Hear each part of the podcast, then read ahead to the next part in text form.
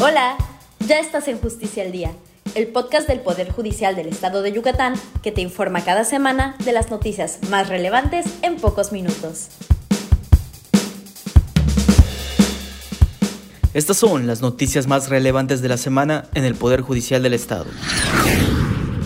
Junto con jueces y magistrados federales, juzgadores estatales, representantes del Consejo de la Judicatura Federal y con el acompañamiento de la Unidad para la Consolidación del Nuevo Sistema de Justicia Penal y el Departamento de Justicia de los Estados Unidos, por conducto de la Oficina Internacional para el Desarrollo de Sistemas de Procuración de Justicia, OPTAT México, el Poder Judicial de Yucatán participó en la última sesión para la conformación de guías judiciales de conducción de audiencias, que tuvo lugar del 28 de marzo al 1 de abril del presente año. Con esta jornada se cerró el ciclo de preparación, elaboración de propuestas, redacción de borradores, y socialización interinstitucional de comentarios a estos documentos, trabajo que inició desde septiembre de 2019 con el objetivo de que sirvan de pauta para la mejor realización de las distintas audiencias del proceso penal acusatorio y oral, comprendidas en el Código Nacional de Procedimientos Penales. En la clausura de estos trabajos estuvieron presentes el titular de la Unidad para la Consolidación del Nuevo Sistema de Justicia Penal, magistrado Constancio Carrasco Daza, el visitador general de Visitaduría Judicial del Consejo de la Judicatura Federal, magistrado Jesús Rafael Aragón, Nicolás Durham, director de OPDAT México, representantes del Poder Judicial del Estado de Campeche y el magistrado presidente del Tribunal Superior de Justicia y del Consejo de la Judicatura de Yucatán, Ricardo Ávila Heredia, así como también el magistrado Santiago Altamirano Escalante. En su oportunidad, el magistrado Ávila Heredia expresó que la institución está siempre abierta a mejorar, por lo que actividades como esta no pueden dejarse fuera.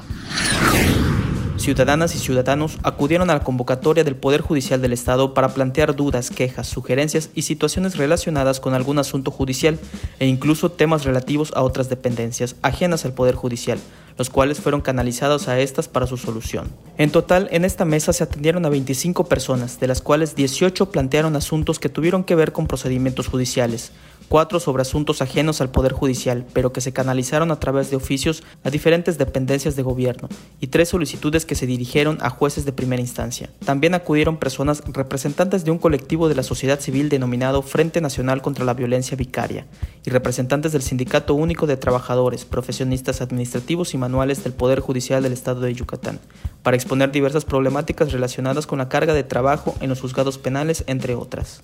Me sentí, bien, me sentí a gusto, la verdad. A ver si, si, como dice uno, tanto que han dado pidiendo la ayuda, pues, pues ya me la dieron acá.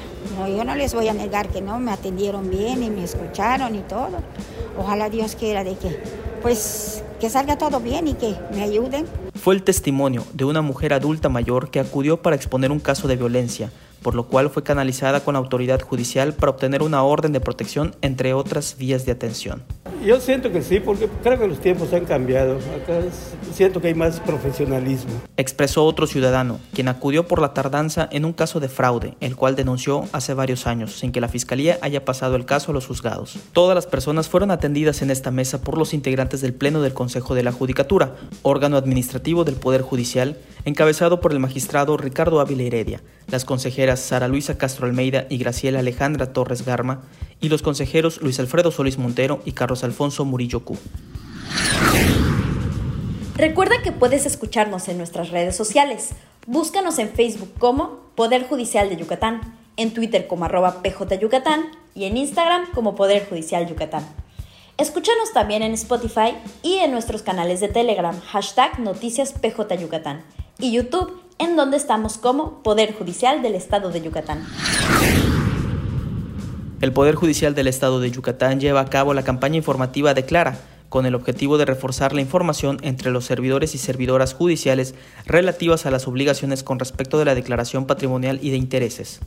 Tanto la Contraloría del Tribunal Superior de Justicia como la del Consejo de la Judicatura, órganos de gobierno del Poder Judicial, pusieron a disposición de todos los empleados vías de atención y orientación con el fin de exhortar al cumplimiento de las disposiciones contenidas en el artículo 29 de la Ley de Responsabilidades Administrativas del Estado de Yucatán.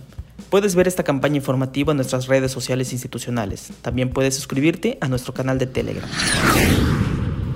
Gracias por escucharnos. Hasta la próxima.